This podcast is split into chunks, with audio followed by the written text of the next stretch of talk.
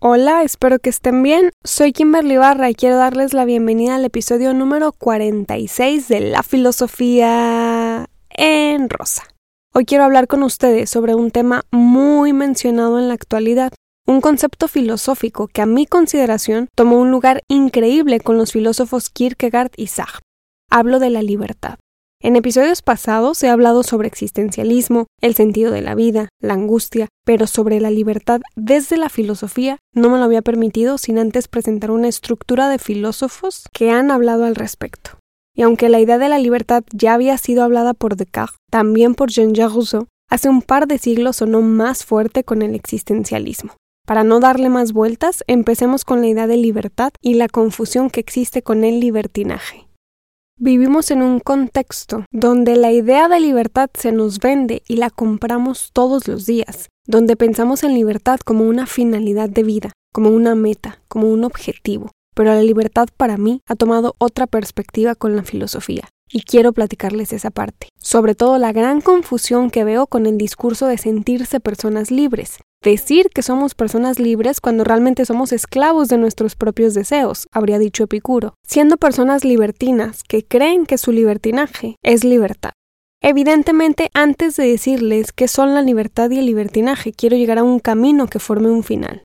Si pensamos en la libertad desde el filósofo hedonista Epicuro, podría ser el cumplimiento de nuestros placeres y deseos, darle a nuestro cuerpo los placeres que requiere. ¿Pero eso no nos haría esclavos de seguir nuestros instintos? Entonces, ¿de qué libertad estamos hablando si necesitamos el placer para vivir?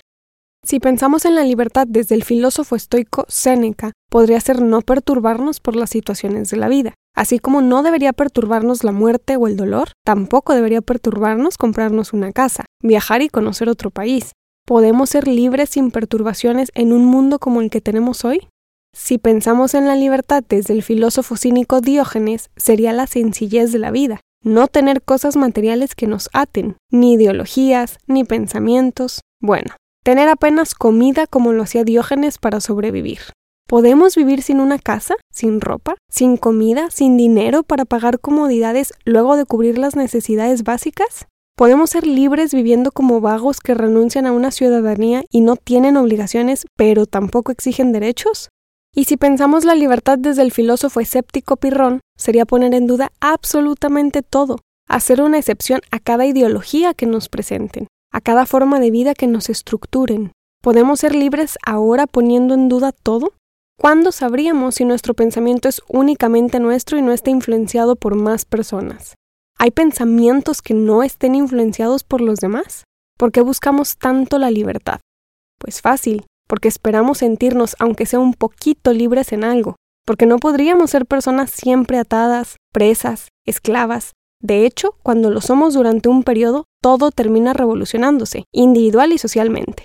Confundimos la libertad con el libertinaje porque no definimos o no intentamos acercarnos a la idea de qué es qué. Nos pintan una idea de libertad corporal y entonces creemos que excedernos con sustancias y no tener el control de nuestros sentidos es ser libre o nos enseñan a creer en algo, en un Dios, a seguir una religión, un dogma, una creencia, y creemos que somos libres porque pertenecemos a un grupo. Simplemente tendemos hacia los excesos.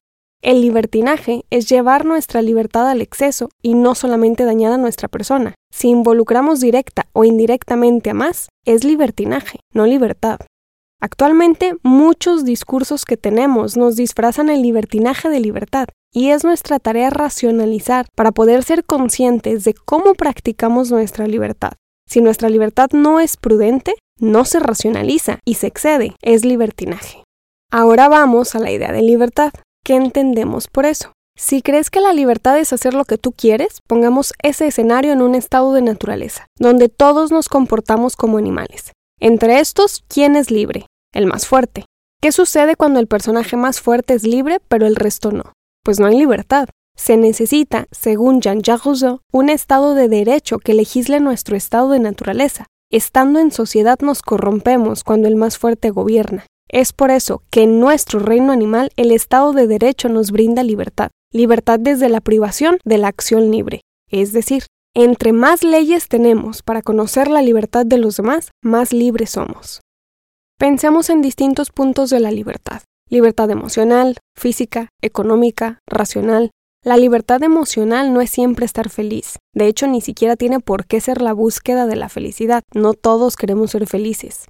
La libertad emocional, en lugar de pensar que es querer ser feliz siempre, puede ser la atención que le damos a cada una de nuestras emociones para saber cómo recibirlas y entonces controlar racionalmente las situaciones de nuestra vida.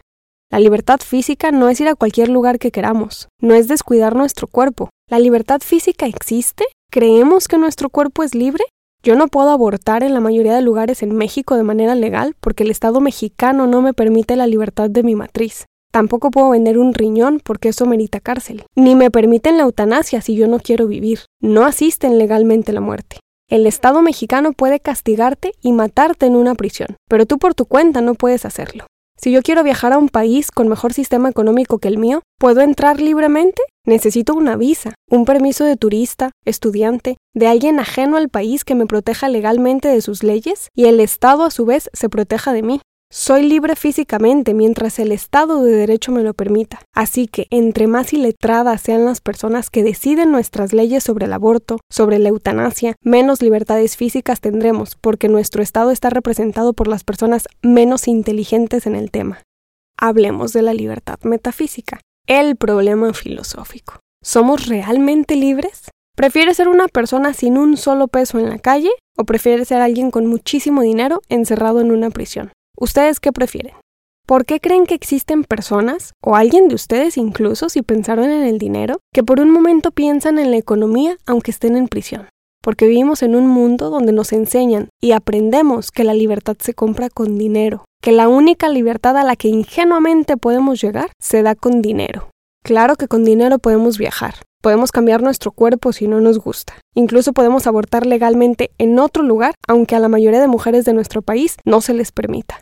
Con dinero compramos comodidades, muchas. Compramos medicina, comida, ropa para el frío, una buena educación, porque la educación cuesta, nada es gratis. Y es buenísimo tener dinero para cubrir eso, pero el dinero no nos hace libres si mentalmente no racionalizamos lo que tenemos. ¿La libertad metafísica, la libertad de nuestros pensamientos, existe realmente? Creemos en lo que creemos porque nos lo enseñaron. ¿En qué momento dejó de ser algo cultural y comenzamos a racionalizar las cosas?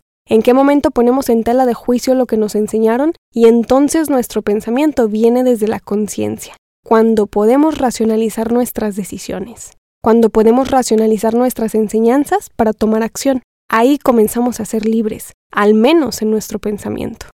La libertad metafísica, la libertad completa va más allá de las barreras que nuestro cuerpo puede vivir físicamente. Pero esa libertad, llamémosle de conciencia, ¿de qué trata?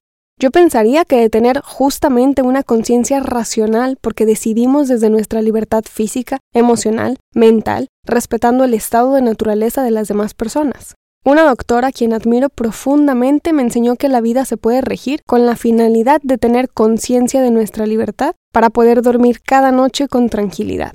Pero ¿tiene sentido ser personas libres de conciencia si existe otro que se comporta como un animal irracional, que se comporta únicamente en un estado de naturaleza sin reconocer ni respetar nuestro estado de derecho? Alguien que no respeta las leyes ni los límites ni siquiera de su persona, invade a los demás, violenta física, emocional, psicológica, verbalmente a la sociedad, ¿Tiene sentido la vida cuando creemos que la libertad se compra únicamente con dinero y que entre más dinero tienes, más libre eres? Lo que pasa es que comprar libertad con dinero es muchísimo más fácil que pensar. Comprar libertad con dinero es más fácil que considerar los derechos de otra persona. Aquí está el libertinaje, el exceso y la imprudencia de una acción creyendo que somos libres.